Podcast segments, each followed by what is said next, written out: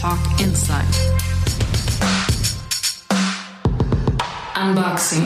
Willkommen bei Unboxing. Hier sind Chris. und Chris. Wir sitzen gerade alle mit einem Grinsen im Gesicht da, weil wir haben jetzt eigentlich schon 10 Minuten aufgenommen, so gefühlt, und hatten aber den Re Record-Knopf vergessen. Also es war die beste Einleitung ever bisher. Und ähm, ja, wir versuchen es nochmal. Wir versuchen es nochmal. Guten Morgen, Flo bei uns heute zu Gast. Flo Günther, Schauspieler, Comedian, Schriftsteller, Podcaster, ähm, Genau. spielst im Theater, Alles in allem. alles in einem. Guten Morgen. Guten Morgen. Hey. Ist jetzt Ich schwer, habe das hab so ein leichtes Déjà-vu irgendwie.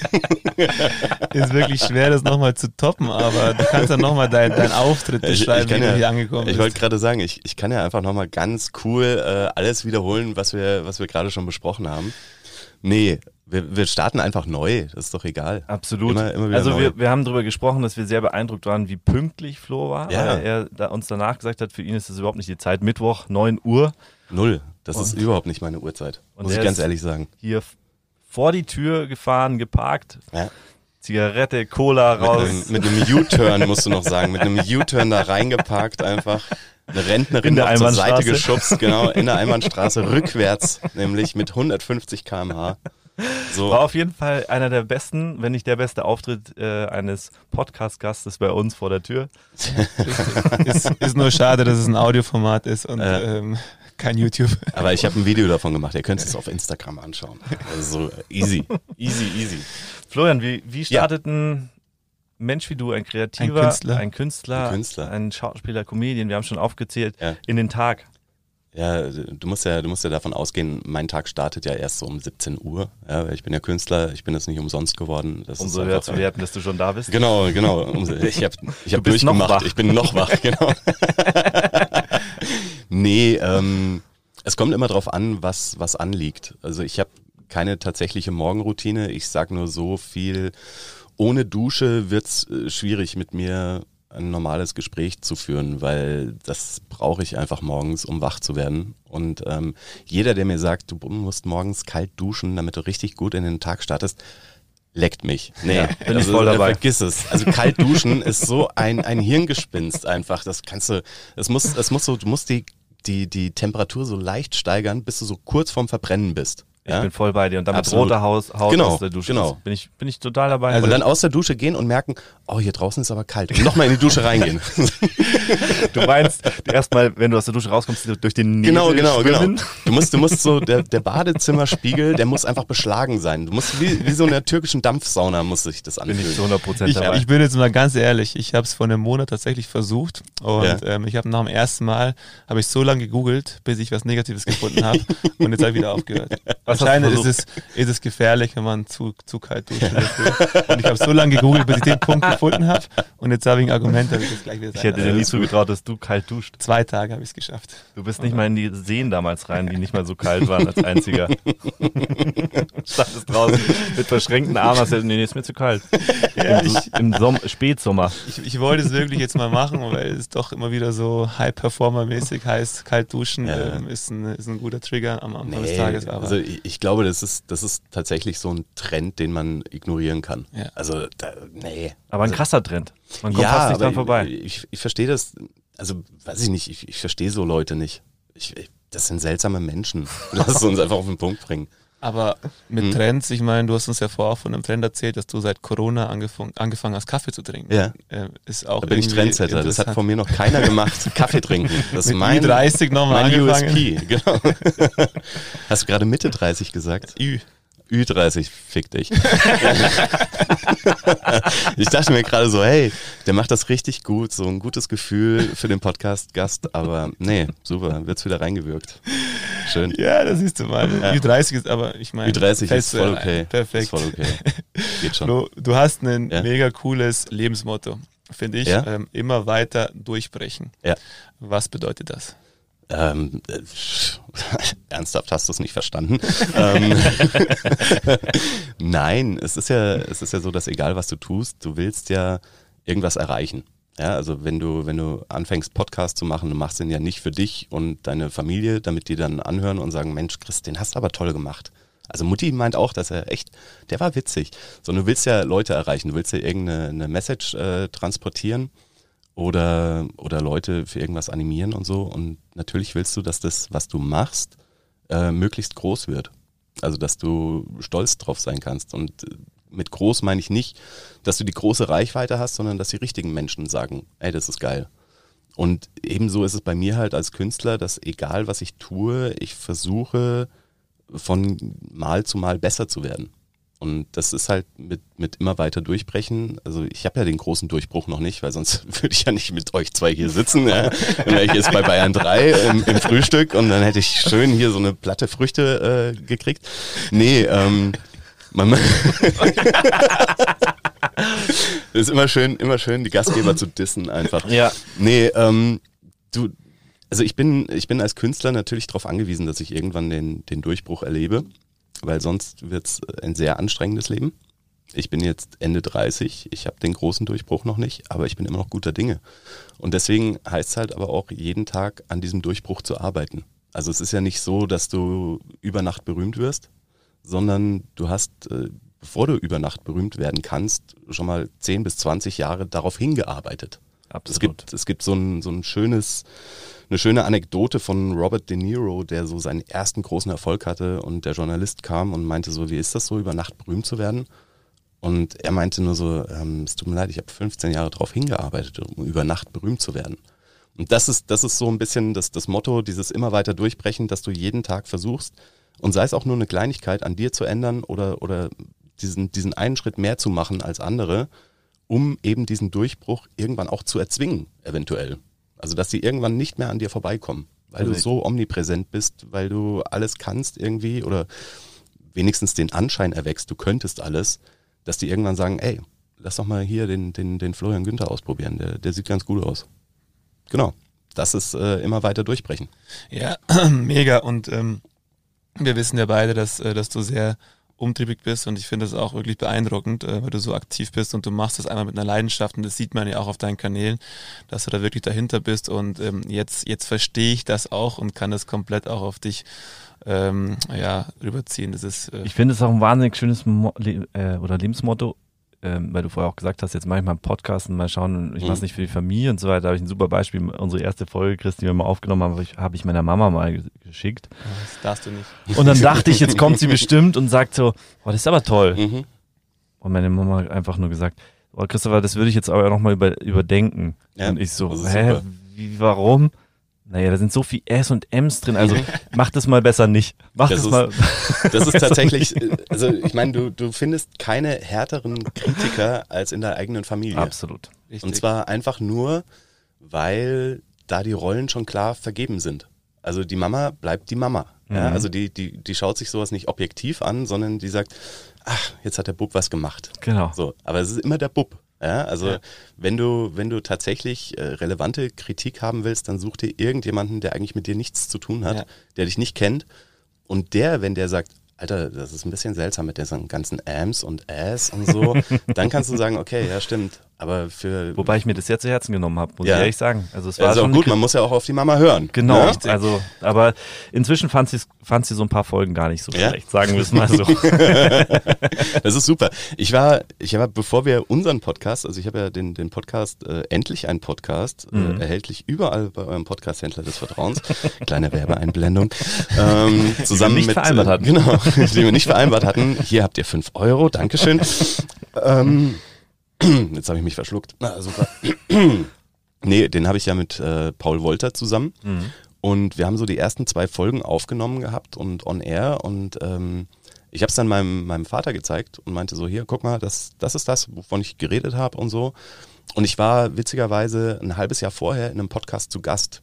Den, das fand er total toll. Also wie ich da geredet habe und, und auch äh, in diesem Interview und so. Und dann hört er meinen Podcast und meint so, mhm, naja, wahrscheinlich bin ich nicht die Zielgruppe. Das war alles, was er dazu gesagt hat. Ja? Also, und ich so, okay, Vater, ja, wahrscheinlich bist du nicht die Zielgruppe. Ja, das ist gut. Fandst du das wenigstens lustig? Nö. So, okay, gut.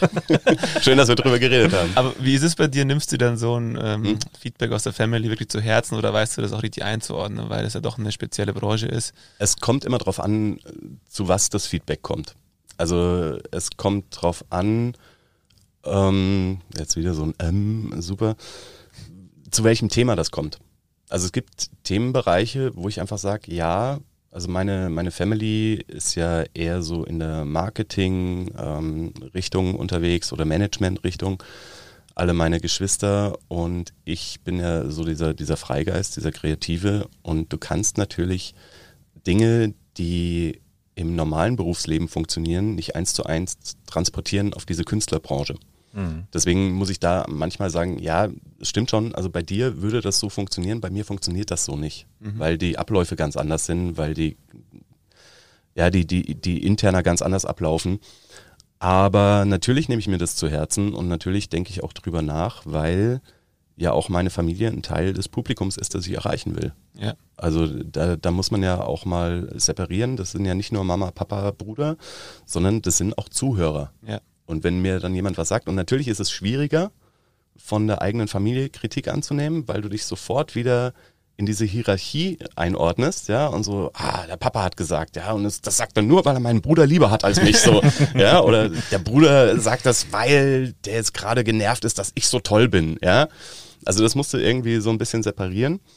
Aber natürlich nehme ich mir das zu Herzen. Also es gibt auch viele, viele Bereiche, wo meine Familie, mein, mein Vater, meine Brüder, äh, meine Mama schlauer sind als ich. Ja. Und da glaube ich, jetzt mit Ü30 bin ich langsam an dem Punkt, das auch einfach anzunehmen. Ja. Und zu sagen, ja, stimmt, da habe ich noch nie drüber nachgedacht. Oder auch, ey, das ist ein Thema, da habe ich keine Ahnung von, kannst du mir da weiterhelfen?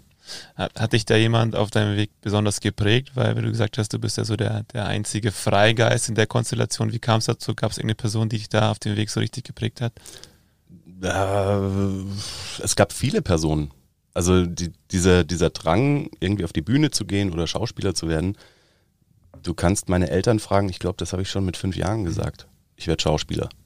Und zwar aus ganz simplen Gründen damals, weil äh, ich das zum einen natürlich super toll fand. Also dieses, dieses äh, Spielerische, weil ich damals noch nicht wusste, wie viel Arbeit dahinter steckt. Sonst wäre ich wahrscheinlich irgendwas anderes geworden. Aber ähm, es ging da tatsächlich auch darum, diese, diese zum Teil Unsterblichkeit zu erreichen. Weil wenn du, wenn du Schauspieler bist oder Künstler und du bist bekannt, dann bist du unsterblich. Mhm. Also mhm. bis heute, wenn jemand sagt Heinz Rühmann, keiner von denen hat irgendeinen Film mit Heinz Rühmann gesehen, aber jeder weiß, wer Heinz Rühmann ist. Mhm. Hans Albers, ja, also das, das ist so dieses Große. Ich habe immer gesagt, ich will irgendwann mal so eine Scheißstatue in der Münchner Innenstadt haben von mir, ja. ja. wo die Leute vorbeigehen und sagen, wer ist dieser Typ mit Kaffee und Zigarette? Was ist das für eine komische Statue? ja. ja. Aber ähm, das war immer so mein Kindheitstraum, wobei ich den ähm, relativiert habe. Also ich habe früher wollte ich immer, dass mich alle kennen und äh, gut über mich reden und heute ist es mir viel wichtiger, dass vielleicht irgendwann mal, wenn ich nicht mehr bin, irgendeine Oma da sitzt und ihrem Enkel sagt, hey, den Flo Günther, den hättest du kennenlernen müssen. Das war ein Typ. Mhm. Ja, also das, das ist dann so das, das Persönliche, was eigentlich mittlerweile viel wichtiger ist, was, was äh, meine Jungs von mir halten. Oder meine Entourage, wie man so schön sagt. Finde find ich mega cool und vor allem, dass du dir so ein Ziel setzt. Also ich meine, zu mir hat mal im Fußball ein Spielerberater, mich hat er gefragt damals, mhm. wo möchtest du hin? Und ich habe gesagt, ja, also zweite Liga, da wäre mhm. ich happy mit. Und er hat gesagt, nee, nicht mit mir. Du musst, du spielst beim besten Verein in mhm. Deutschland, mhm. du musst ganz nach oben. Und wenn du dann nicht ganz nach oben kommst, dann hast du trotzdem was erreicht. So, ja. Aber wenn du das Ziel halt schon zu niedrig setzt, ähm, dann kommst du auch nicht drüber hinaus. Das, Deshalb finde ich das super cool. das das ist einfach so. Also du musst deine Ziele so setzen, dass sie zwar erreichbar sind, ja, ja aber auch nicht utopisch. Ja. Also du musst irgendwann mal auf den Punkt kommen, okay, wo bin ich, was ist mein Standing und was kann ich noch erreichen mit dem, was ich jetzt habe und was muss ich dafür in Bewegung setzen, um das zu erreichen. Aber es ist natürlich, also wenn, wenn ich jetzt heute hier stehen würde und sagen würde, naja, also ich, ich schätze mal so, wenn ich mich selbst in drei Jahren sehe, dann bin ich äh, bei den Golden Globes mit Tom Hanks an einem Tisch und Steven Spielberg prostet mir zu. Sag ich, nee, Alter. Und das habe ich, das habe ich noch nie gehabt. Also ich habe ich hab tatsächlich immer gesagt, ich will den bayerischen Filmpreis. Mhm. Weil alle immer so, ich will mal einen Oscar, aber ich sage, ich scheiß auf Oscar ich will den bayerischen Filmpreis. Ich habe auch immer gesagt, ich will nicht der Superstar werden, ich will der bayerische Volksschauspieler werden. Mhm. Ja, also so dieses Lokale ist ja auch ganz tief in mir verwurzelt. Ja, also das, das hat, glaube ich, jeder, der in Oberbayern aufgewachsen ist, seltsamerweise. So dieses Mir sei mir, ja, ja. und da sagen wir was. Das ist ja auch so, in jedem Dorf findest du irgendeinen, der der King vom Dorf ist, ja. Und das reicht dem, ja, weil dieses, was soll ich denn in Rosenheim, da kennen sie mich nicht. Ja, also das ist so, das ist so, du bist der King in deinem kleinen Dorf und das ist super für dich. Da hast du ein wunderschönes Leben. Und bei mir ist es halt so, ich, ich möchte gerne, einfach weil ich, weil ich Bayern auch so liebe und weil ich München so liebe, ich möchte da irgendwie so ein bisschen was bewirken und ich möchte da so in die Richtung gehen, was zum Beispiel die ganzen 80er Jahre Serien, so Monaco, Franze, Royal, irgendwie und sowieso zur Freiheit. Das war ja alles State of the Art. Also die haben, die haben das München gezeigt, wie es gerade ist, ja. Und sowas äh, versuche ich auch jetzt mit, mit meinem Filmvorhaben, um dieses München zu zeigen, wie ich es kenne. Und da so ein, so, ein, so ein Statement zu setzen. Weil was, was soll ich über Berlin schreiben oder in, über Berlin reden, da war ich nie und ich mag Berlin nicht. Also warum, nur weil es jetzt gerade hip ist, warum soll ich darüber reden? Ja. Keinen Sinn. Ich finde das auch ganz cool, weil wir sind ja in so einer Globalisierung. Mhm. Jeder sieht, hat immer jeder alles gesehen und wer in München wohnt, gibt es ja auch ganz viele, die sagen, mhm. aber Berlin ist die geilste Stadt. Ja, ja. Oder, oder Hamburg ist die geilste mhm. Stadt. Also ich, ich mag super viele Städte sau gerne, aber ich lebe in München, weil ich München einfach liebe. Und das ist genau der Punkt. Und ich das glaube, auch die, auch die Krise hat uns da ein bisschen wieder näher gebracht äh, zu Auf dem, was vor der Haustür ist und das wieder wertschätzen zu lernen. Das also, glaube ich das ganz, ganz Das habe ich früher immer gesagt, wenn, wenn so Freunde von mir irgendwie äh, für vier Tage in New York waren mhm. ja, und die dann zurückkamen und meinen so, boah, ich sag's dir ganz ehrlich, also Fifth Avenue, beste Bar der Welt. Ja, und dann stehen die neben dir und dann kommt irgendeiner und sagt, äh, Entschuldigung, wo geht's denn hier zum Rosenheimer Platz? Und der Typ steht da und meint so, keine Ahnung. Ja, wo ich mir denke so, ey, du, du kennst dich nach drei Tagen in New York aus, aber du weißt nicht, wie du von hier zum Stachus kommst? Ernsthaft jetzt? Und das habe ich damals schon bemängelt. Also gerade München ist ja eine Stadt, die du immer wieder neu entdecken kannst. Total. Und zwar abseits von diesen Sehenswürdigkeiten, die jeder kennt. Und auch so, so Typen, die du einfach sehen kannst, die findest du nirgendwo anders. Absolut. Es gab damals vom, ich glaube, der Echo-Rausch hat's äh, gemacht, äh, Hip-Hop-Band aus München, die, die so eine Zeile hatten, so bla bla bla, ähm, ja, deine Stadt ist cool, finde ich auch Hamburg cool, doch lebe ich dort? Fragezeichen. Ja, wo ich auch gesagt habe, so ja, es gibt Städte, die ich auch geil finde, aber da lebe ich halt nicht. Mhm. Und wenn ich sie wirklich so geil finden würde, dann würde ich alles dran setzen, da umzuziehen. Also irgendwann mal da hinzukommen. Und natürlich als, als Künstler, als Schauspieler ist natürlich immer so, ja, und warum bist du nicht in Berlin? Wo ich mir denke, so, ja, weil, weil ich Berlin nicht mag, weil mich in Berlin keiner kennt und dann bin ich halt wieder die Nummer 317 und ich habe mich hart auf die Nummer 316 in München hochgearbeitet, ja. Also warum soll ich wieder von vorne anfangen? Ja, also dementsprechend sind wir auch super froh, dass du heute bei uns bist, weil ich klar, du hast, man merkt ja schon viel zu erzählen. Wir sitzen hier in der Box, äh, müssen da unseren Werbepartner mal kurz einspielen. Yay. Äh, er hat auch noch, es gibt auch neue Boxen, wie wir jetzt erfahren haben, die echt ganz cooles Design haben. Also geht mal auf Quiet Boxes, also Quietbox De. Schon. Googelt es einfach. Gib es mal ein. Äh, ich sag mal ganz ehrlich, ich finde diese Box so unfassbar cool. Ich, ich, in Gedanken überlege ich mir die ganze Zeit, wie die in mein Wohnzimmer passen würde. So, jetzt kriegst du den Fünfer zurück. naja, auf jeden Fall kriegt ihr da einen Nachlass von 300 Euro, wenn sich jemand für interessiert. Ihr dürft auch gerne zu uns kommen, um die sich, um euch die mal anzuschauen. Ist sehr cool, vor allem, weil man sie öfter also für verschiedene Sachen einsetzen kann, wie wir für äh, Meetings, genauso jetzt für Podcasts, aber auch zum Telefonieren. Gut, man würde sagen, du bist Künstler. Ja. Aus unserer Sicht bist du aber auch eigentlich Unternehmer, Selbstständiger. Du machst nicht nur eine Sache, ich denke auch ein Künstler, also oder ein Schauspieler alleine ja. ist schon Unternehmer, aber du machst so viele ja. verschiedene Sachen. Das, was bedeutet für dich in dem Zusammenhang als Unternehmer oder künstlerischer mhm. Unternehmer Arbeit? Ist immer so ein hartes Wort, aber. Ja, nee, das ist, das ist für andere Leute ein hartes Wort. Mhm. Also für, für Leute, die unglücklich in ihrem Job sind, ist Arbeit ein unglaublich hartes Wort. Für mich ist es äh, tatsächlich Entspannung. Also das, was ich mache, mache ich ja mit Leidenschaft und, und arbeite auf ein gewisses Ziel damit hin. Deswegen ist es für mich tatsächlich nicht Arbeit per Definition, sondern ich mache das halt, weil, weil es aus mir raus muss. Mhm. Und ich habe da tatsächlich das Glück, dass ich, wenn ich irgendwas toll finde, das einfach machen kann. Ja, und, und nicht so, ah, ich muss jetzt aber hier noch die 15 Formulare machen und dann kann ich vielleicht mal kurz Moorhuhnjagd spielen, ja, wenn keiner hinschaut. Sondern für mich ist es äh, dadurch, dass mein Berufsfeld auch so abwechslungsreich ist, von Synchronsprechen über Voice-Over, über am Theater spielen, über äh, Drehbuch schreiben, über was weiß ich was, dass ich immer wieder mir die Sachen rausziehen kann, wenn ich gerade nicht eine Abgabefrist habe, auf die ich gerade Bock habe. Und das macht unglaublich viel Spaß und es, es gibt nichts Tolleres. Also für, für andere ist es wahrscheinlich für einen Architekten ist es so, wenn er dann das, das fertige Haus sieht und sagt, das habe ich gemacht. Ich habe es gehabt, ich, ich schreibe ja gerade an einem Drehbuch und ich habe neulich die perfekte Szene geschrieben. Und ich hab wirklich, bin drei Stunden mit so einem Grinsen im Gesicht rumgelaufen. Ja, weil, weil ich so stolz auf mich war, weil ich das so, weil ich gesagt habe, so war geil, das ist, das ist genau so, wie ich es mir vorgestellt habe, diese Szene und es ist so toll. Und nach drei Stunden habe ich mir einen Kaffee gemacht. Dann habe ich mir die Szene nochmal durchgelesen und dachte mir so, oder ich setze mich nochmal ran und mache sie noch besser. also das, das, ist ja immer so, dieses, äh, ich habe ja früher auch Musik gemacht und dann hast du ja meistens so, nachts hast du so Geistesblitze, ja, und, und bastelst da ein Beat und du, du gehst schlafen mit diesem, boah, ich habe einen Superhit gemacht. Mhm. Dann kannst du meistens nicht schlafen. Ja, ja, dann kannst du erstmal nicht schlafen, dann, dann schläfst du mit so einem Grinsen ein. Am nächsten Tag bist du schon so, boah, ich, ich muss das nochmal hören, ja. Und dann hörst du es dir an und es klingt einfach scheiße. und du denkst dir so, ja, warum habe ich das gestern so gefeiert? Was, was ist los? Ja, das ist wirklich so ein Bier zu viel oder übernächtigt oder so.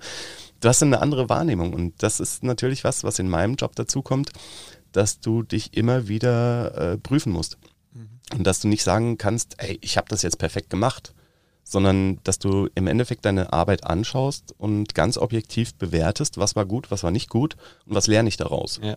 Mhm. Also diese, diese Selbstreflexion, die ja immer gefordert wird, ich glaube, dass die nirgendwo ausgeprägter ist als in meinem Berufsfeld, weil du einfach dazu genötigt bist. Mhm. Also na klar, du musst dich irgendwo auch immer wieder neu selbst erfinden, oder? Genau. Also, also was heißt selbst erfinden? Aber es geht ja darum, also mein, mein, mein Schauspielcoach damals auf der Schauspielschule, der hat immer zu mir gesagt, Florian, du musst verstehen, der Schauspieler ist die Summe seiner Momente. Das, das ist das, was ein Schauspieler ausmacht. Diese Momente. Das sind die, die auch in Erinnerung bleiben. Und deshalb geht es zum Beispiel bei, bei Filmen und so weiter, geht es bei mir immer darum, habe ich diesen einen Moment, habe ich den gekriegt? Also habe ich es geschafft oder habe ich es nicht geschafft? Und wenn ich nur diesen einen Moment bekommen habe, dann bin ich schon happy. Dann denke ich mir aber so, okay, fürs nächste Projekt, ich will zwei Momente. Mhm. Ja, also diese, diese Steigerung muss immer da sein und du musst aber auch, das ist, das ist auch so eine Krux an der Sache, du darfst auch nicht zu selbstkritisch sein. Also du musst da auch schon so ein bisschen sagen, okay, wenn, wenn da jemand kommt und sagt, ey, ich habe das gesehen, ich fand das super geil, dann darfst du nicht dastehen und sagen, echt, ich fand's scheiße.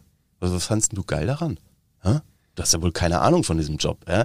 Also du musst es auch, äh, auch annehmen können, mhm. aber für dich selber halt sagen, ja, fand ich auch, aber kann ich noch besser.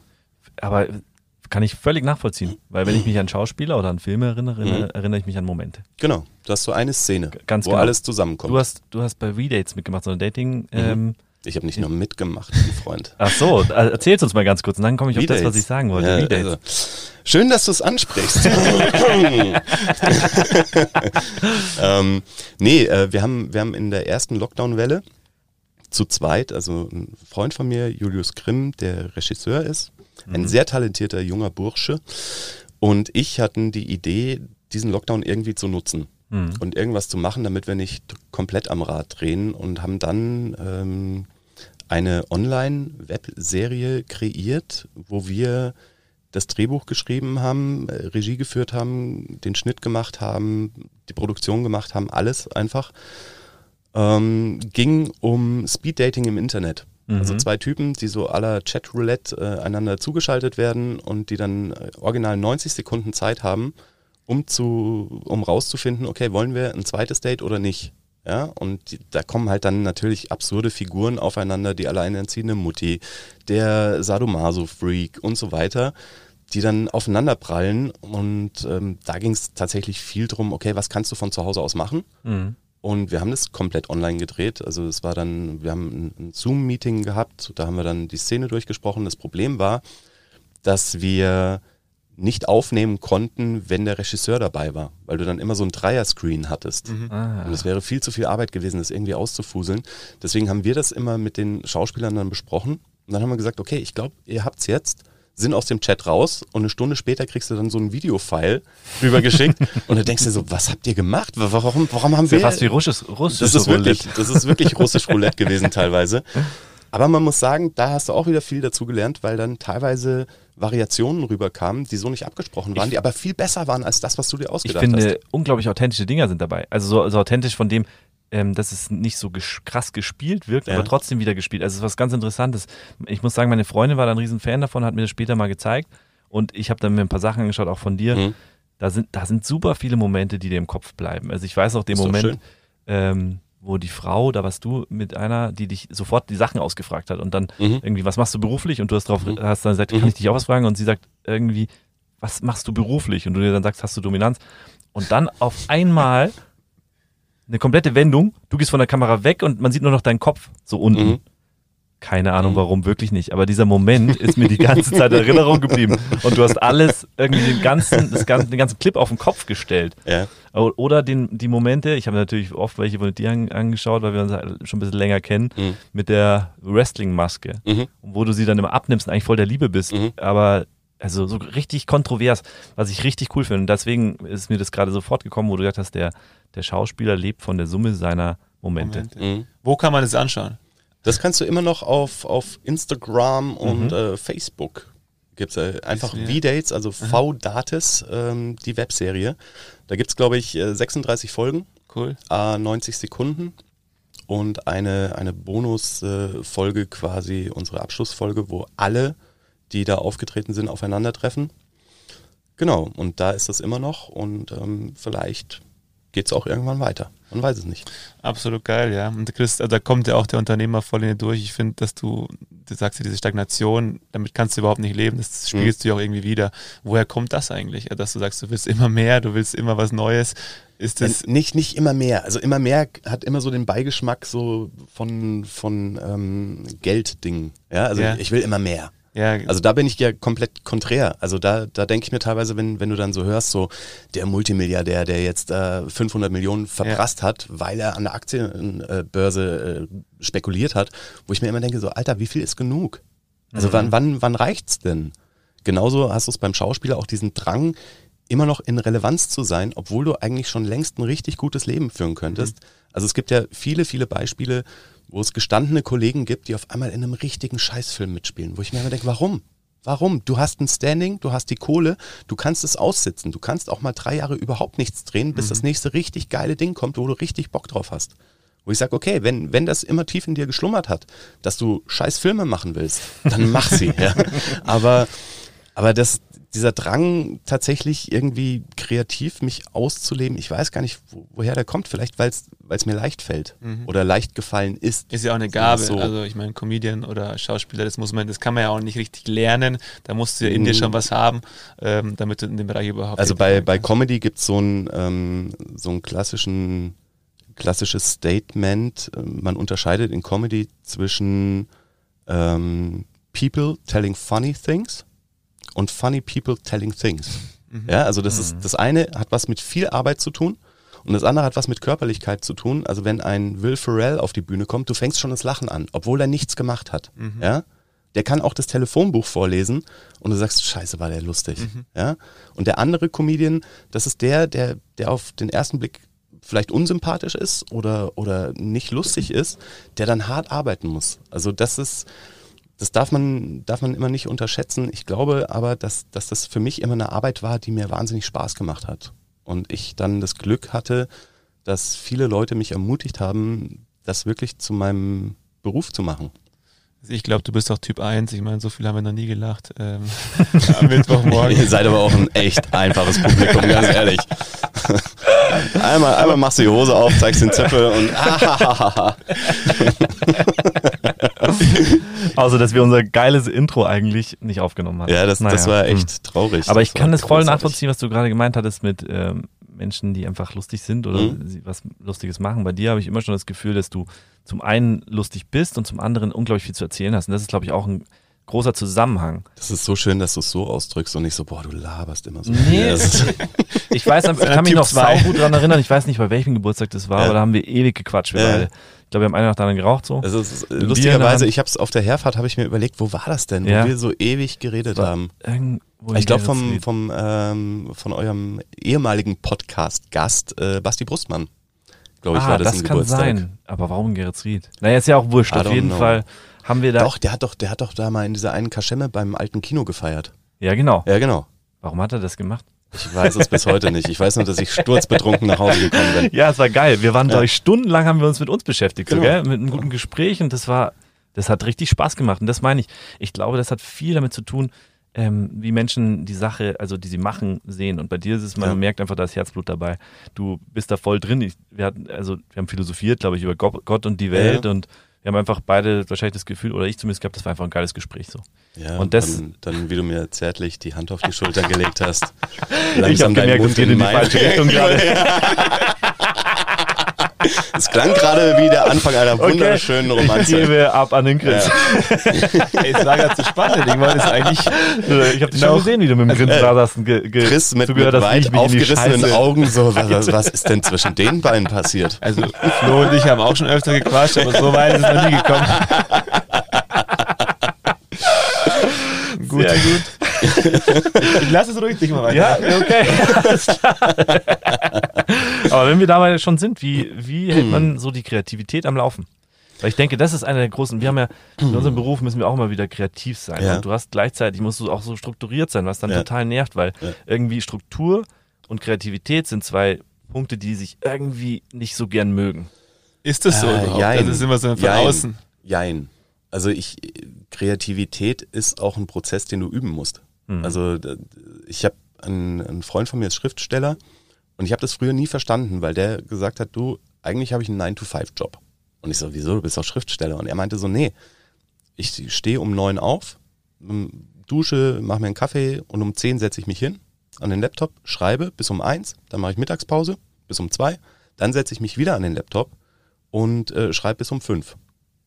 Und für mich war Schreiben immer so, ja, das, das machst du halt dann, wenn du die Idee hast, ja. Mhm. Das machst du dann, wenn du gerade im, im Mut dafür bist, ja. Mhm. Wenn, wenn alles so, okay, es ist alles ruhig, ich habe Musik an, ich habe einen Kaffee hier, super, jetzt kann ich schreiben.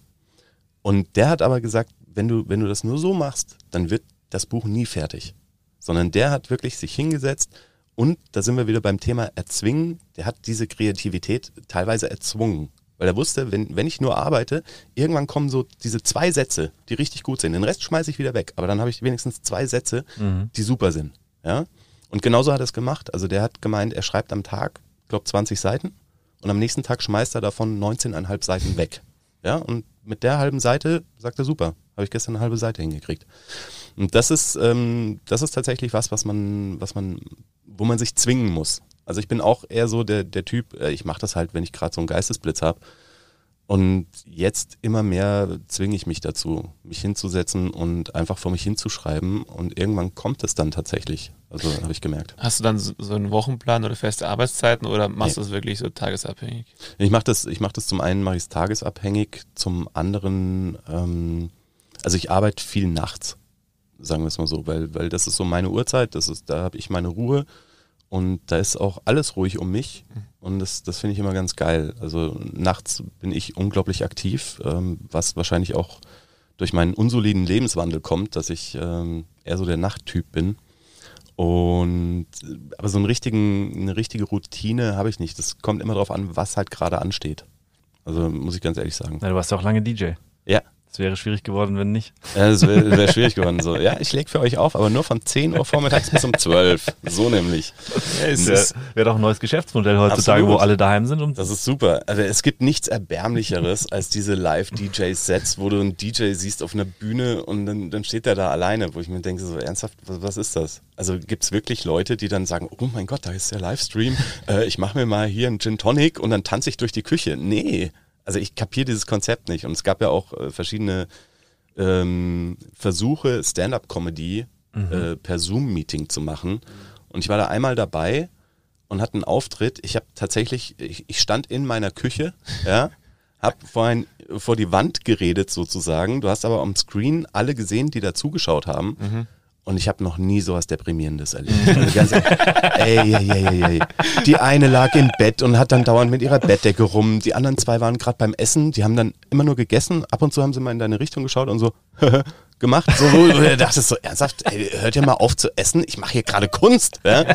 Und dann irgendwann habe ich, hab ich so, so einen Außenblick gekriegt und dachte mir so, mhm. was machst du eigentlich? Du, du hüpfst gerade durch deine Küche vor einem Computer. Also es ist wie eine schlecht bezahlte Piepshow, weil das, das will keiner sehen. Und dann habe ich tatsächlich auch äh, jegliches weiteres Angebot ähm, abgelehnt, weil ich mhm. gesagt habe, sorry, das ist nicht mein Format, ich, ich kann das nicht, also ich will das auch nicht, weil Stand-up-Comedy hat für mich immer was mit, mit einem Moment zu tun und mit einem Live-Moment, dass ja. du eben jemanden siehst, der auf der Bühne gerade ist und auch diese, diese Lust am Scheitern hat. Also es gibt ja keinen Bereich der Comedy, wo du so schnell scheitern kannst wie der Stand-up. Also Absolut. das ist ja, du kriegst Definitiv. ja das Feedback sofort. Ja, vor allem du, du stehst ja unter krasser Kritik, weil du kommst auf die Bühne und ich als Gast äh, denke ja. mir erstmal, genau. Äh, du bist nicht lustig. Ja, das, das ist, das so, ich habe Eintritt gezahlt. Genau. Sei, mal, sei mal lustig. Jetzt sei mal lustig. Jetzt sei mal lustig. Aber da sind wir wieder bei Menschen, ja, entweder sie sind oder sind es nicht. Ich habe zum Beispiel einen Kumpel, den, den, du auch kennst, aber der kommt, der kam früher immer, mhm. egal wo er ist, das ist eine der ersten Sachen in neuen Kreisen, hat er, hat er seinen Arm hochgehoben, hat seinen, also seinen, so, ein, so muskelmäßig mhm. gemacht dann aber seine Faust nach vorne getan und mhm. nach unten gedrückt und dann kommt der Unterarmmuskel sehr mhm. raus, mhm. ja. Und er hatte den krassesten Unterarmmuskel. Und den hat er immer jedem gezeigt. Und ich musste immer schon lachen, wenn Philipp daherkam und wir irgendwie einen oh, neuen Kreis oh, wie waren. Schön, wie und schön. es kam dazu. Wie, wie, wie, schön hast du das gerade gemacht? So. Also ich habe einen Kumpel, der und ich musste immer lachen, wenn Philipp daherkam.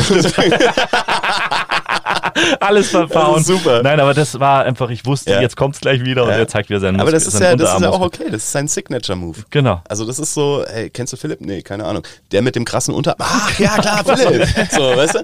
Der hat ja auch wieder, der hatte, der, das war sein Signature-Move, das ist voll okay. Nee, das aber das, bei dir halt. Kennst du Flo? Welcher Flo? Ja, der mit dem Schnauzer. Ah, genau, ja, ja, mittlerweile mit der mit dem Schnauzer. Dieser, dieser abgehalfterte, dieser Mexican-Künstler. Ach ja, verstehe, verstehe. Nee. Aber es ist ja auch cool, dass du das erkennst, solche Formate, wenn es nicht zu dir passt, einfach auch sagst, nee, mach ich musst nicht mehr. Du, musst also, du mittlerweile, also muss ich mittlerweile, das habe ich aber auch äh, gelernt. Ähm, es gibt immer noch ein paar Sachen, wo ich sage, ey, da bin ich, da bin ich blanko dabei, ja. weil, weil ich weiß, dass es gut wird. Aber es gibt viele Sachen, die ich mittlerweile ablehne. Ja. Weil ich sage, das, das bringt mir nichts, das bringt mich nicht weiter und äh, es wird insgesamt auch nicht gut. Aber da muss ich auch sagen, wenn was in deinem Schauspielprofil äh, steht, dann mhm. ist es ja doch was, was du gerne machst. Und da steht ja. unter anderem, du sprichst bayerisch, hessisch, wienerisch. Ja. Und äh, Chris wollte unbedingt, dass du uns eine Der Blick zeigt jetzt, geht's in die falsche Richtung. Das ist, das ist, immer super. Kostprobe. Äh, ja, ja. Das ist was für die Zuhörer. Es geht jetzt, so, dachte, wir dachten uns so, wir brauchen auch was für die Zuhörer. Nicht so Sachen, die uns Spaß machen, sondern... Das ist immer so super. Das ist so, ey, du bist Schauspieler? Ja kannst du weinen? Ja, mach mal. so, du sagst, nee, äh, so muss ich vorbereiten. Also das ist so, es gibt so die schöne, die schöne äh, Anekdote, wo äh, Badesalz, äh, Henny Nachtsheim von Badesalz, mhm. diesem Comedy-Duo, beim Einkaufen ist und irgendeiner kommt und erkennt ihn und meint so, sag mal, bist du nicht der von Badesalz? Und äh, Henny so, ja, ja, wieso? Und er so, ja, äh, erzähl doch mal einen Witz, sei doch mal lustig. Und Henny schaut ihn an und meint so, sorry, was machst denn du beruflich? Ich bin Pilot. Ja, und fliegst du hier durch den Supermarkt? also, also, das ist immer so diese, diese Krux an der Sache. Aber natürlich, wenn ihr äh, das hören wollt. Ähm, Hast du vielleicht einen Witz oder so auf Hessisch? Ein Witz auf Hessisch? ja, es, wird, es wird schwierig. Nee. Stellen wir das Hessische, Probe. Das Hessische, ich, ich habe mal einen Freund gehabt, der hat äh, in Frankfurt geschafft. Und der hat mich gefragt, ey, hier, der Hausmeister, der kommt immer zu mir und er sagt immer, ei gute wie? Was, was muss ich denn da darauf antworten? Und ich habe zu ihm gesagt, er muss nur sagen, muss. Und er so, wie muss? Ich so, sag einfach muss. Ja. Und er hat dann erzählt, hier, der Hausmeister, der war heute Morgen da, ja. Und dann hat er, da hat er mich gefragt, ei gute wie? Und ich habe gesagt, muss. Und er hat gesagt, ah ja, ich auch. Und, und was meint er denn damit? Und ich so, ja, Alter, das ist einfach so, das ist halt Daily Life. Also das ist so, ähm, das Hessische hat ja, hat ja viel mit einer Mentalität zu tun, wie jeder Dialekt. Also Wienerische, das, das hat, also Wienerische, das ist, das ist eher so ein bisschen feiner. Ja, also du bist ein bisschen, bisschen urfein, ja, ein bisschen leiwand. Du hast einen Schmäh, mhm. du redest auch so. Also es ist ganz komisch, wie du sofort anfängst, wenn du Dialekt redest, deine Stimme zu verändern. Ja, beim, beim, beim, beim Hessischen, du hast eher so die, die Schnorrerschnauze. Beim Wienerischen, da ist das eher was Feines. Ja? Das, das kommt hintersinnig. Da, da hast du das Gefühl, dass egal was er sagt, er wartet nur auf die nächste Pointe. Ja, er wartet nur auf den, den nächsten Punkt, wo du den fassen kannst. Das ist einfach so. Und ähm, das Bayerische, ja, mei, du, das, das, das Bayerische, wir sind ja alle aus Bayern. Also es, da muss man ja auch Abstufungen machen. Also jedes Mal, wenn jemand sagt, äh, sprichst du Bayerisch? Wo ich sage, ja, ich bin in Oberbayern aufgewachsen. Also ja, dann mach doch mal. Und dann fängst du an und dann sagt äh, irgend so eine Redakteurin, meint so, nee, das ist kein Bayerisch. Wo ich sage, hey, sorry, ich bin in der Nähe von Bad Tölz aufgewachsen, das ist bayerisch. Nee, also bayerisch klingt so wie bei der Horms der Horms. Sag ich, nee, das ist kein bayerisch. Ja? Also das, das ist so, deswegen sage ich auch immer, wenn, wenn mich jemand anfragt, so, hey, äh, bayerisch sprechende Rolle, sage ich, ja, was, was wollt's denn? Wollt's ein Oberbayerisch? Wollt's ein leichtes Bayerisch oder wollt's ein Münchner Bayerisch? Weil das Münchner Bayerisch ist schon wieder eigentlich sehr nah am Wienerischen dran. Also mhm. wenn du so, so alte Leute aus dem Glasscherbenviertel hörst oder so, so Konstantin Wecker. Also wenn du den das erste Mal hörst, denkst du, ja klar, Österreicher. Aber Ur-Münchner, ja, das mhm. ist halt das Glasscherbenviertel München, ähm, die, die sehr nah am Österreichischen dran sind. Und da musst du immer differenzieren. Kannst du jetzt noch kurz auflösen, was das vorher bedeutet hat im Hessischen? Wie geht's dir? Gute wie? I gute wie? Äh, I gute wie ist, ist so die, die Standardformel. Also so wie du in, in Bayern äh, Servus sagst, sagen die I gute. Ja, oder I gute wie. Das ist immer so, wie, wie geht's? Ja, und, und muss ist halt, ja, muss halt.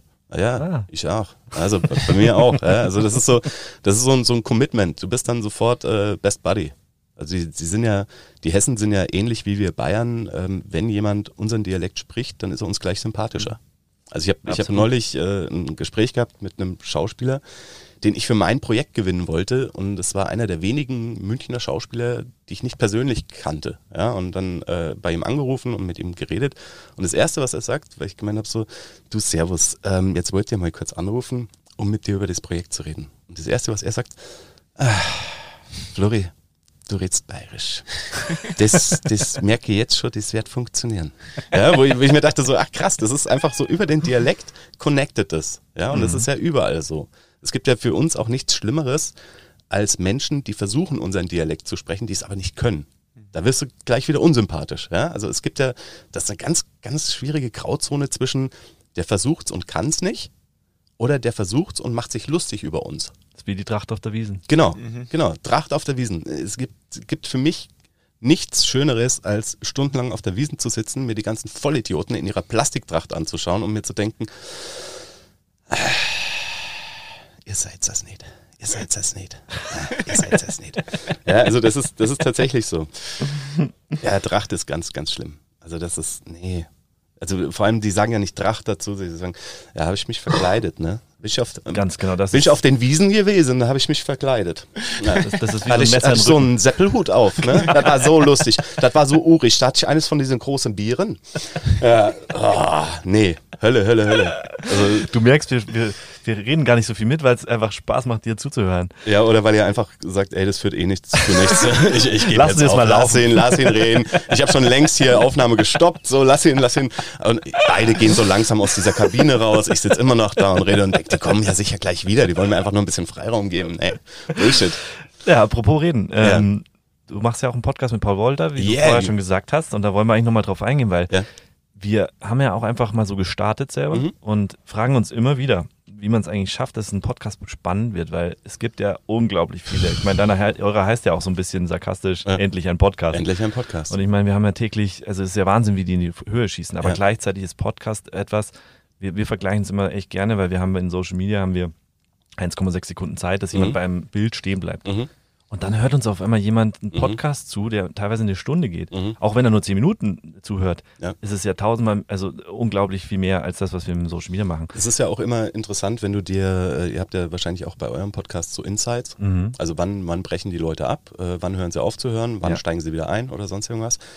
Das ist echt interessant. Also wenn du das mal beobachtest und dann sagst, oh krass, sobald wir ins Politische gehen, da sind sie, mhm. nee, also das, das ist so ungefähr, das traue ich ihnen nicht zu. Ja? Oder ich habe da so eine vorgefestigte Meinung, das will ich nicht hören. Mm, das ist super spannend und ich glaube, dass wir immer noch nicht so den, den Weg gefunden haben für uns. Wir haben für uns einen Weg gefunden, mhm. wo wir sagen, es macht uns Spaß und wir unterhalten, ohne uns jetzt zu sehr ähm, auf ein Thema zu setzen und dann da gar nicht mehr wegzukommen. Also wir haben mittlerweile ein ganz gutes Gespür dafür, wann ist genug zu dem Thema gesagt. Und dann kommt meistens von einem von uns einfach so, okay, abrupter Themenwechsel, was hast du eigentlich an? Ja, so. Also das, das, da haben wir mittlerweile, glaube ich, ein ganz gutes Gespür für und ein ganz gutes Timing. Wir haben aber auch viel ausprobiert, muss man mhm. ganz ehrlich sagen. Also wir haben ja, wenn man so alte Folgen von uns anhört, wir haben wahnsinnig viele Rubriken gehabt. Das war mal so unser Steckenpferd. Wir wollen Rubriken machen. Ja. Irgendwann habe ich gemerkt, so, ey, die Rubriken, die langweilen mich. Und nicht nur mich, also wenn sie mich schon langweilen, dann müssen sie die Leute da draußen ja auch langweilen. Ja. Dann haben wir das geändert. Dann haben wir uns irgendwann limitiert auf 45 Minuten. Weil wir gesagt haben, ey, 45 Minuten ist die perfekte Zeit. Perfekt. Du, du schaust gerade, genau, du, du, schaust gerade so, so auf die Zeituhr, ne? Auf die Zeituhr, auch schönes Wort. Ähm, nee, und, und wir haben das jetzt, wir ziehen das jetzt eiskalt durch. Also auch wenn wir länger reden, wir werden einfach runtergezogen bei 45 Minuten. Also jede Folge von uns dauert exakt 45 Minuten, was äh, dazu führt, dass wir so einen Ausschuss haben, weil wir teilweise hinterher noch äh, so viel reden, dass wir ähm, gerade sammeln für eine Bonusfolge, wo dann weirdo, random irgendwelche Ausschnitte, die danach noch passiert sind, zusammengeschnitten werden. Ich glaube, eines, eines der äh, es muss sich so die Waage halten zwischen geplanten Aktionen und Freiraum für Interpretationen dann schaffst du es spannend zu werden. Mhm. Gerade in so einem Format, wo du ja nicht ein Thema besprichst. Ja, also bei uns ist es ja so, wir, wir reden über Gott und die Welt und die Woche und über uns, als auch über prominente Persönlichkeiten, als auch über irgendwelche lustigen Situationen, die passiert sind. Wenn du natürlich so einen Podcast hast über Zeitgeschichte, ja, und du sagst, was führte alles zum Mauerfall? Ja, dann, dann kannst du einfach 15 Stunden über den Mauerfall reden und, und aufdröseln, was dazu geführt hat, weil du weißt, das Publikum, das mich anhört, will das hören. Mhm. Bei uns ist es so, die Leute hören uns an, wollen unterhalten werden. Und da geht es bei uns meistens nur darum, wer bringt den Joke schneller. Ja, also das ist, äh, das merkst du bei uns so, so ganz komische Dynamik, dass du merkst so, ah, ich rede gerade, mir fällt ein Joke dazu ein, scheiße, ihm fällt der gleiche Joke ein. Wer, wer bringt den als erstes? Ja, also ähm, das ist, das ist so unser, unser Konzept, dass wir einfach versuchen zu unterhalten. Ja, aber ich glaube, das merkt man auch selber so ein bisschen. Ich meine, wir werden immer länger leider. Wir mhm. müssen jetzt auch mal wieder schauen, dass wir ein bisschen kürzer werden, weil wir damit eine Barriere schaffen, wenn jemand sieht, da ist eine Stunde und dann fängt er vielleicht gar nicht an. das ich weiß ich immer nicht. Also da, da gibt es ja immer solche und solche Aussagen dazu. Ich glaube, dass du tatsächlich, wie du schon gesagt hast, du musst sie, du musst sie am Anfang catchen. Mhm. Ja, also du musst da irgendwas haben, wo sie sagen, ach geil. Mhm. mhm richtig. Und bei euch ist es halt so, es, es variiert sehr von, von Gast zu Gast. Richtig. Ja, und die bringen ja auch alle ihre eigene Fanbase mit. Genau. Und je nachdem, wie, wie groß jemand ist, habt ihr dann mehr Zuhörer, weniger Zuhörer, ähm, Leute, die es lustig fanden. Und ihr habt ja auch komplett andere Themen im Endeffekt. Ihr habt manchmal Deep Talk, ihr habt mhm. mit mir so ein bisschen eine Mischung aus Schabernack und äh, lass doch mal übers Business reden. Und ich glaube, dass, dass das da einfach wirklich eine, eine subjektive Wahrnehmung ist. Ja. Äh, worauf habe ich Lust? Ja. Ja, ich ich glaube auch, also wenn ich Podcasts höre und ich habe einen richtig guten, also mhm. keine Ahnung, lass mal OMR, was ich mhm. gerne höre zum Beispiel, einen guten Gast, dann hoffe ich immer, dass der länger geht. Genau. Also genau. ich will gar nicht, dass er aufhört. Also das ich, beim nächsten Joggen will ich nochmal ja. reinhören, weil es so gut war. Aber zum Beispiel bei OMR ist es auch so, dass ich mir nur Sachen anhöre von Leuten, die ich auch gut finde. Ja? Also mhm. da, da gibt es dann ja, zehn Folgen, davon höre ich nur eine. Ja, weil es interessiert, also die können mich auch nicht so gewinnen, mhm. dass ich sage, ey, ich finde die Jungs so geil, ich höre mir jede Folge an, weil ich irgendwann sage, nee, das, also das interessiert mich nicht, was der XY zu sagen hat. Aber ja. andererseits, da, da suchst du halt die Leute aus, die für dich relevant sind. Und ich glaube, es waren bei denen äh, Till Schweiger und Dieter Bohlen, wo ich einfach gesagt habe, geil. Ja. Die dann auch so geredet haben, wo ich mir dachte, so, was seid ihr für geile Typen? Ja, also da, da, da musst du einfach gucken. Also ich, ich glaube, es gibt da nicht so dieses Erfolgsgeheimnis. Oder aber du bist halt so groß, dass du eh schon eine Fanbase mitbringst, dann kannst du machen, was du willst. Ja, voll. Also das ist ja bei uns auch so. Wir wollen einfach mit coolen Leuten reden und das ist unsere Motivation. Warum bin ich dann hier? haben wir uns auch gesagt. Ja, wir hatten den Slot frei, drei coole Leute haben abgesagt. Ey Flo, du hast in Also ehrlich Nähe. gesagt hast du gefragt, ob du nicht mal zu uns kommst. schön, schön. Aber ist ja, da, also wenn man das mal wirklich sachlich nochmal betrachtet, ist ja. ja ein Format, was zu dir passt und ähm, ja. wer ja jetzt aus deiner, in deiner Branche ist, im Podcast passt ja perfekt zu dir zum Profil. Also ein anderer, ja. wenn ich sage, jetzt macht er einen Podcast, ich wow, oder diese Sensing, ja, das machen kritisch. die Marketing-Jungs hier so Podcast, okay, sie wollen halt ein bisschen Marketing, ja. sich selber vermarkten. Ähm, bei dir ist es naheliegend. Du kannst es, du kannst mit, äh, mit den Worten halt einfach umgehen, du kannst auch mal diesen harten Cut zum Beispiel. Andere müssen dann immer dieses fließende Gespräch haben. Bei euch, wenn ihr es lustig macht, könnt ihr auch mal einen Cut machen und einfach zur nächsten Frage übergehen. Ja. Ihr wisst halt einfach, wie ihr es machen müsst. So. Das, das, ist, das ist so ein bisschen, so. bisschen natürlich die, die Kunst, ähm, oder sagen wir es mal so, es ist nicht abwegig, dass wir dadurch, dass wir Comedians sind, ein Gespür haben für Timing meistens. Also dass wir wissen, okay, wann, wann ist das Thema durch. Das kriegst ja. du natürlich, wenn du auf der Bühne bist, kriegst du sofort das Feedback, wo du merkst so, ah, ich muss zum nächsten Joke, weil ich verliere sie gerade. Ja, oder du merkst direkt am Anfang so, ah, das wird heute nichts. Also ihr seid nicht mein Publikum. Beim mhm. Podcast ist es noch so ein bisschen, du arbeitest ins Blaue rein. Du hast natürlich deine treuen Zuhörer, die hören sich alles an, die dir dann auch so ein bisschen Feedback geben und sagen, du, ja, die Folge fand ich jetzt nicht so geil. Also da, ihr habt euch ewig über die Amerika-Wahl ausgelassen. Wo ich sage, ja gut, stimmt. Habe ich beim Reden schon gemerkt, dass es langsam zu lang wird. Aber ich hatte noch diese zwei Punkte, die ich unbedingt rausbringen wollte, ja, weil ich ja unglaublich schlau bin und die Welt soll wissen, wie schlau ich bin, weil ich ja hier äh, die tieferen Zusammenhänge sehe, ja, nicht so wie andere Leute, die nur an der Oberfläche kratzen. Nee, und da, da ist natürlich die Gefahr, dass du dich vergaloppierst. Mhm. Also da, dass du nicht merkst, wann du zu lang bist, dass du nicht merkst, wann sollte ich das Thema wechseln oder was ist ein Thema, über das ich auch reden kann. Also wir mhm. haben es, bei uns ist ja Uncut, also wir nehmen auf und genau so, wie wir es aufgenommen haben, hauen wir es raus. Ja. Wir haben das tatsächlich ein einziges Mal gehabt, dass wir eine Aufnahme abgebrochen haben und nochmal von vorne angefangen haben.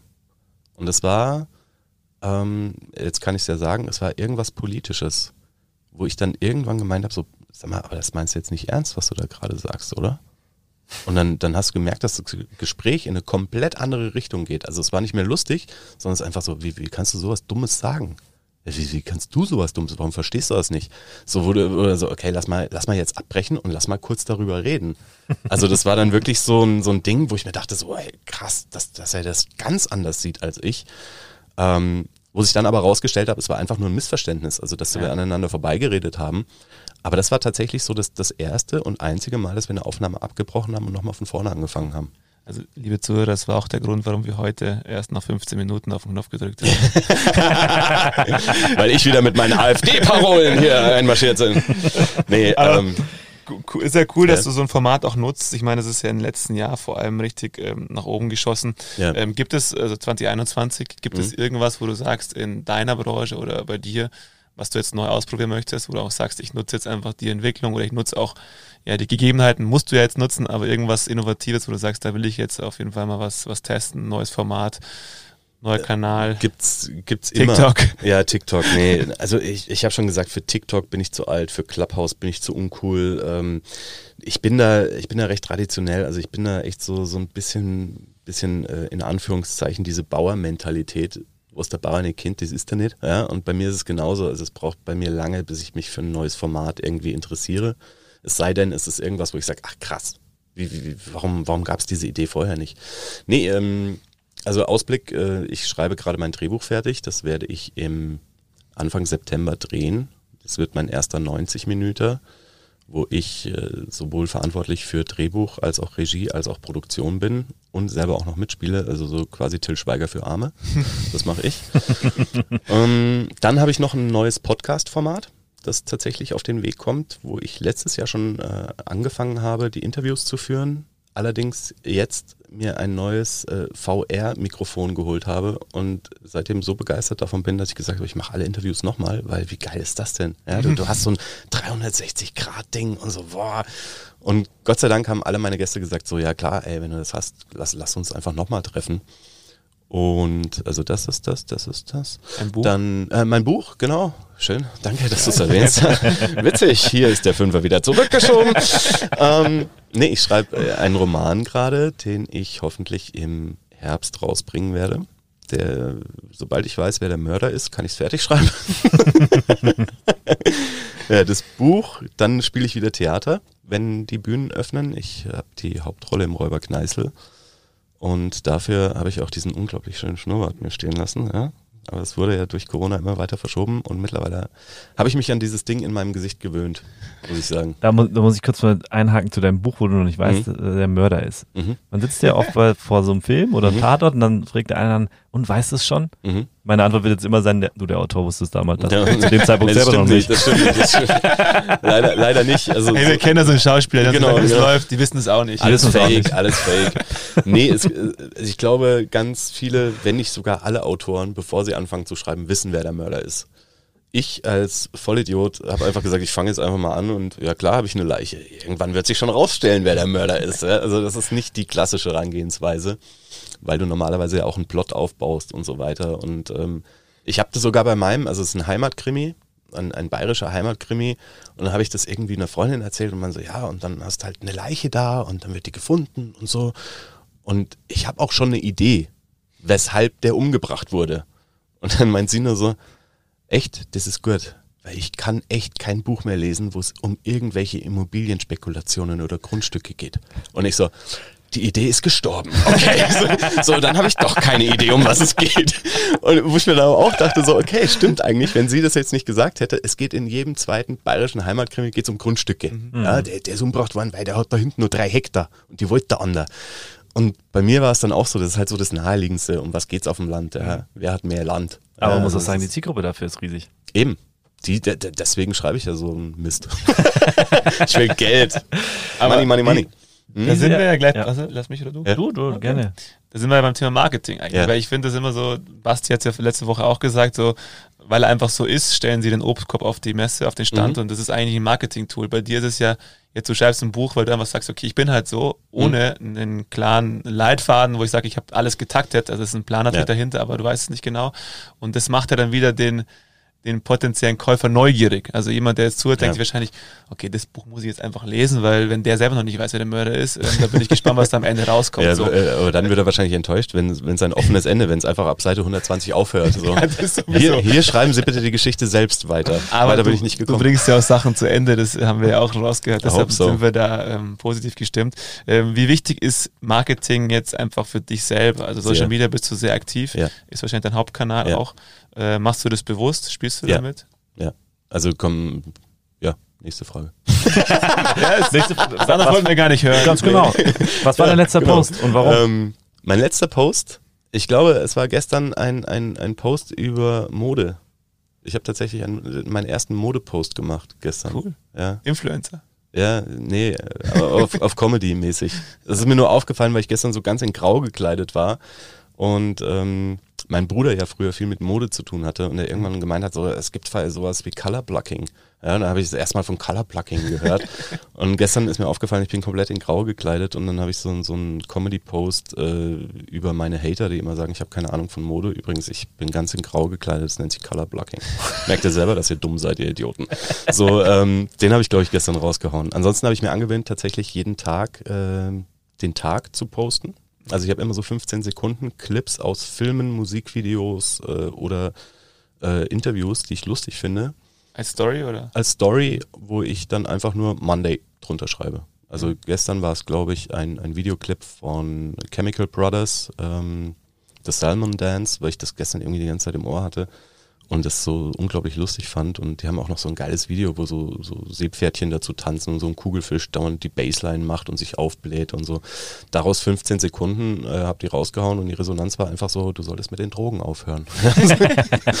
ähm, nee, aber ansonsten, ich habe mir, äh, ich bin nicht ganz konsequent, ich versuche da konsequenter zu sein, weil natürlich man, man sieht es bei mir, ich habe nicht die Quantität an Followern, aber ich habe die Qualität an mhm. Followern. Also ich habe viele Redakteure, Produzenten, Regisseure, die mir folgen, auch Caster. Und natürlich, die wollen was sehen. Super. Und ähm, da ist natürlich bei mir auch so ein bisschen Fake it till you make it. Also ich mache teilweise zu Hause mit äh, Lightring irgendwelche Szenenfotos von Filmen, die es nie geben wird, weil die einfach nicht gedreht wurden. Aber die Resonanz ist immer so, ach geil, ey, du, du im Unterhemd mit, mit Hawaii-Hemd mit der Kippe, ey, was ist das für ein Film? Sieht ja super geil aus. Würde gut passen. Ja, genau, wo, wo, ich dann immer sage, so, ja, du, der kommt irgendwann raus. Aber hab mich mal auf dem Schirm, hab mich mal auf dem Schirm. ich bin gut. Machen, ja. Nee, also ich, ich nutze das natürlich und ich spiele vor allem mit den Stories viel. Und ähm, nutze das natürlich auch in den Posts, wo ich versuche, eine gewisse Bandbreite als auch ein gewisses, einen gewissen Einblick in mich zu geben. Mhm. Also es hält sich so die Waage zwischen coolen Fotos bei mir, die einfach mich zeigen in verschiedenen Posen, Rollen oder sonst irgendwas. Was wichtig ist für die Caster, ja. die einfach sehen, okay, der Typ ist wandelbar. Als auch äh, sowas wie, wenn ich, wenn ich halt endlich wieder meine Vespa auspacken kann und ich ein Foto von der Vespa mache, wo ich sage, okay, das ist halt auch was, was sie sehen wollen. Was macht er eigentlich so in seiner Freizeit? Ja, und bei mir ist es halt Musik und, und äh, das ist es eigentlich. Stichwort auspacken. Ja. Wir haben eine, eine Box wie jedem Gast vorbereitet. Stichwort, äh, okay, ich mache den, Gürtel, mach den Gürtel wieder zu. Schade. Ich, ich dachte gerade, das Licht wird langsam äh, Der, Den Blick hätte man sehen müssen, wo ich, ich, ich auspacken gleich. gleich. Wir haben dir eine kleine äh. Box wie bei jedem und das ist immer so auch so ein Momentum eigentlich. Okay. lass dich mal auspacken und du erzählst uns so ein bisschen, was du dabei denkst, fühlst, siehst. Ob wir es gleich interpretieren wie du, ist Ja. immer spannend. Danach Also ich, ich habe die Box noch nicht aufgemacht, aber sie vibriert leicht. Ich bin gespannt. Nein. Ah, cool, ein Blatt Papier. Super. Ach, krass. Eieieiei, da habt ihr aber tief gekramt, ey. Alter Falter, es ist ein, ein äh, Papier, wo ein Cover drauf ist von, ich glaube, einem der Das ersten Papier ist Kurzfilme. 40 Jahre alt. Ja, genau, das ist 40 Jahre alt. Nee, es ist äh, tatsächlich das, das Plakat oder das Cover von einem der ersten Kurzfilme, die ich gemacht habe, der Läufer. Einem der erste oder der erste? Ich glaube, einem der ersten. Also ich glaube, dass ich davor schon einen gemacht habe. Aber das, also der erste Film, wo ich tatsächlich als Schauspieler angefragt wurde und nicht äh, das Ding selber gemacht habe. Welches Jahr, weißt du es noch? Nee. Das ist, aber das ist schon mindestens Ich ja, weiß es. auch. 20 Jahre her. Fast. 2001, 2003. 2003. Ja, Also kam der Film raus. krass. Wir dachten, das ist der erste vielleicht, also das erste Ja, ist ja, in der das- Vita auf bei einigen ähm, Ja, ja. Agenturen. Nee, krass. Was war das für ein Film? Ähm, der Läufer, es war so ein, so ein poetischer Film über einen jungen Mann, der, ähm, der im Endeffekt aufsteht und anfängt zu laufen, so ein bisschen Forrest Gump mäßig, ja, und er, er läuft durch die Stadt, er läuft äh, durchs, übers Land und du, du siehst immer so, was er so im, im Seitenblick mitbekommt vom Leben. Ähm, landet dann irgendwann am Starnberger See läuft in diesen See rein und äh, läuft halt so weit, wie er laufen kann und fällt dann um. Und in dem Moment gibt es einen harten Cut. Du siehst, wie der Typ schweißgebadet im Bett liegt, aufwacht, die Decke wegzieht und du siehst, dass er durch einen Unfall beide Beine verloren hat. Mhm. Dann geht die Kamera weg, jetzt wird's nochmal ganz schön spooky. Äh, Kamera fährt weg und du siehst aber, dass seine Schuhe, mit denen er gelaufen ist, nass vor dem Bett stehen. Also du weißt jetzt nicht, was, was ist jetzt der Traum, was, was ist äh, so, also es war so ein bisschen, bisschen wild. Äh, Das Lustige an dem Film übrigens, dass äh, der Regisseur Petram Solgatri mich dreimal gefragt hat, so, Alter, wie, wie schreibt man eigentlich deinen Namen? Und er hat es original geschafft, mich im Abspann falsch zu schreiben. Günther. Günther. Ja, der macht übrigens jetzt äh, auch ganz witzig. Eigentlich, der, der wäre eigentlich auch ein Gast für euch. Der hat angefangen mit äh, Nebenrollen bei irgendwelchen Filmen, dann hat er selber Filme gemacht, hat äh, ein Gedichtband rausgebracht und mittlerweile macht er äh, Verpackungen für Takeaway-Food, die absolut kompostierbar sind. Krass. Die du entweder aufessen kannst oder halt einfach in den Garten wirfst und es verfault. Also ja, damit. Sollen wir gleich anrufen? Krasser, krasser Typ. Ich habe ich hab die Nummer nicht mehr. Ich habe tatsächlich von, von Petram äh, seit längerem nichts gehört. Ich habe das nur so ein bisschen durch die Medien äh, mitbekommen, was er Du hast eigentlich jetzt die macht. Chance, einen Aufruf zu machen. Hallo Petram. nee, muss nicht, muss nicht. Das macht ihr, wenn dann. Nee, aber das Genau. ist, das ist so, das, das zeigt halt auch wieder, wie, wie so die Wege sind bei uns in der, in der Kunst, dass du, dass halt nichts in Stein gemeißelt ist und dass irgendwann jemand vielleicht feststellt, ey, vielleicht bin ich im Business besser als das, was ich da mache. Es gibt ja auch viele Schauspieler, die sagen, hey, ich bin nicht der beste Schauspieler, aber ich kann Leute connecten. Ja. Vielleicht bin ich ein ganz guter Agent. Ja, also du musst da immer offen sein und schauen, okay, was, was ist jetzt wirklich State of the Art? Und auch für dich äh, selbst reflektieren, was kann ich, was kann ich nicht. Und dann eben das, was dir am besten liegt, äh, umsetzen, weil nur damit wirst du Erfolg haben. Cool. 20 Jahre ist es, ja. Also ist eine lange Zeit. ey. Das ist, Ähm. äh, danke, dass du mich jetzt alt fühlen lässt. Das ist echt schön. Ihr könnt es nicht sehen, aber mir laufen Tränen. Wir machen dich jetzt auch gleich noch älter, weil wir Ach, nee. jetzt fünf Jahre in die Zukunft schauen. Ja. Und ich hätte schon eine Schlagzeile für dich, aber was wäre die Schlagzeile, die du gerne in der Zeitung Nackter Mann im englischen Garten festgenommen. War das deine Schlagzeile? Sorry, habe ich dir weggenommen. Hammer. Verwirrter, nackter alter Mann im englischen Garten festgenommen. nach äh, Bayerischen Filmpreis? genau, nach Bayerischen Filmpreis. aber gibt es irgendwas? Drogen? Fragezeichen. Also viele machen das ein bisschen größer. so auf die Welt Wir haben gesehen. Florian G. befragt. Seine Aussage, es war kalt, Ausrufezeichen.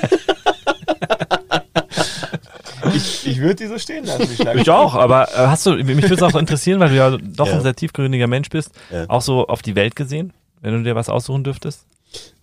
In fünf Jahren? Äh, das weiß man nicht. Also ich bin, ich bin ja schon heilfroh, dass die Ära Trump ohne größere Zwischenfälle vorbeigegangen ist.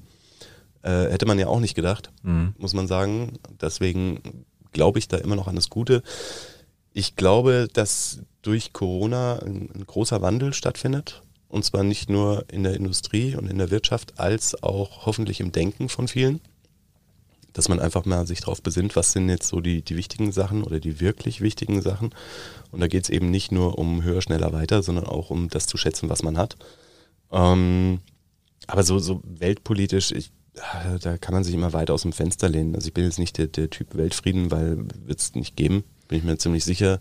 Es wird immer irgendjemanden geben und es fängt ja schon im Kleinen an, wenn du hier durch die Straße gehst und sagst, hey, warum, warum fährt der ein Porsche und ich nicht? Ähm, weil der Motherfucker wahrscheinlich dafür gearbeitet hat. Ja? Und du durch die Straße gehst und rauchst. So nämlich. Also mir, mir wäre es ganz recht, wenn diese Neidkultur in Deutschland endlich mal aufhören würde. Also ist, ich habe ganz kurz, ich habe gestern nur einen Artikel gelesen über einen Frisiersalon, der jetzt äh, quasi, weil sie jetzt wieder aufmachen dürfen, den ersten Termin versteigert hat bei eBay. Mhm. Ja? Und es waren irgendwie 517 Euro. Und er hat gesagt, super, ich nehme das Geld und äh, spende das für obdachlose Menschen. So, kann man doch einfach so stehen lassen. Nein, der erste Kommentar drunter ist, ja, ist schon cool, dass er das macht, aber warum hat er das Geld nicht seinen Mitarbeitern gegeben? Also ich hätte es den Mitarbeitern gegeben, weil denen fehlt ganz viel Geld. Wo ich mir dachte, was, was ist los mit dir? Ja? Also wa warum musst du irgendwas, was, was jemand toll macht, schlecht ja. reden und sagen, na, aber es geht ja noch besser. Ja. Warum nicht einfach mal annehmen? So, egal. Weil es eigentlich immer einfacher ist, etwas schlecht zu reden. Eben. Ja, und das, das ist das, was, ähm, was mich tierisch langweilt. Deswegen habe ich auch immer wahnsinnig Respekt. Ich muss nicht alles verstehen, was die Leute machen, gerade so in meiner Branche, die dann irgendwelche Filme machen, die so scheiße sind, ja? Also wo ich wirklich da sitze und mir denke so, warum hast du diesen Film gemacht? Andererseits denke ich mir immer so, ja, aber der hat den Film gemacht. Also das ist, das ist dann für mich immer so, Hauptsache machen. Ja, und äh, natürlich, jeder kann drüber reden, ah, ich schreibe gerade ein Buch und so. Ja, aber dann, dann zeig's mir auch mal.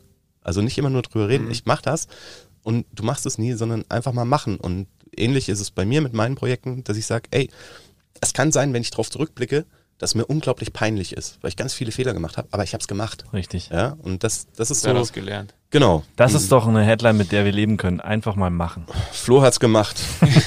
Florian G. hat's gemacht. Nackt durch den englischen Garten auf Droge. Ja, perfekt. Also, ich würde sagen, wir könnten noch ewig weiter reden. Die Zuhörer sind jetzt aber wahrscheinlich irgendwann in dem Modus, jetzt wird's aber lang. Meinst du wirklich, dass jetzt überhaupt noch jemand ah, zuhört? Da hast du recht, wir können eigentlich weitermachen. Jetzt hört, noch gar, jetzt hört noch gar keiner zu. so, dann mache ich jetzt mal die Hose auf und wird's mir gemütlich. Es wird ein langer Abend, Freunde. Flo, wir danken dir. Ja, vielen Dank, dass ich da sein durfte. Also hat echt super Spaß gemacht. Man, man, irgendwie, wir merken auch, wie jede Folge irgendwie anders wird, obwohl wir versuchen schon immer so ein Grundraster zu haben. Ja. Ähm, ich glaube, bei dir war krass vom Tiefen wieder hoch, Tiefen wieder ins Lustige und das ist genau das, was ein Gespräch ausmacht, finde ich. Das ist richtig, also das so. hat richtig Spaß gemacht. Nachdem wir das jetzt getestet haben, können wir das Ganze nochmal machen und du drückst jetzt auf Aufnahme vielleicht. das wäre bitter. Nee, also kann ich nur zustimmen. Ähm, die, also du bist ja ein Unternehmer, also für mich bist mhm. du ein Unternehmer und trotzdem dieses Kreative und wie wir vorher Erfolgloser gesagt haben. bitte. Erfolgloser Unternehmer. Noch erfolgloser Unternehmer. ja, immer durchbrechen. Ja, nee, aber es ist, es ist, einfach cool zu sehen, wie man da einfach mal einen anderen Blick bekommt drauf und das war auch für mich ein unfassbar cooles Gespräch. Und wir machen jetzt weiter, aber drücken hier auf Stopp. Und genau. ähm, hey. natürlich Ach Vergesst so, ja. es nicht. Ähm, wem das gefallen hat, folgt uns. ja, genau. Auf, Folgt ja. hier auf, äh, auf sozialen Medien. Folgt ne, auf Flo. Auf Insta. Sowie äh, beim Podcast-Händler eures Vertrauens. Zeigt's euren Eltern, erklärt's den Nachbarn, äh, zeigt ihnen, schickt ihnen die Folgen rüber. Die Jungs würden sich freuen. Und natürlich würde ich mich auch freuen, wenn ihr vielleicht bei Endlich ein Podcast einen kleinen Like da lasst oder ihn jeden Dienstag hört. Perfekt. So lassen wir stehen. Und eins habe ich noch zu sagen am Ende. Sorry, Philipp.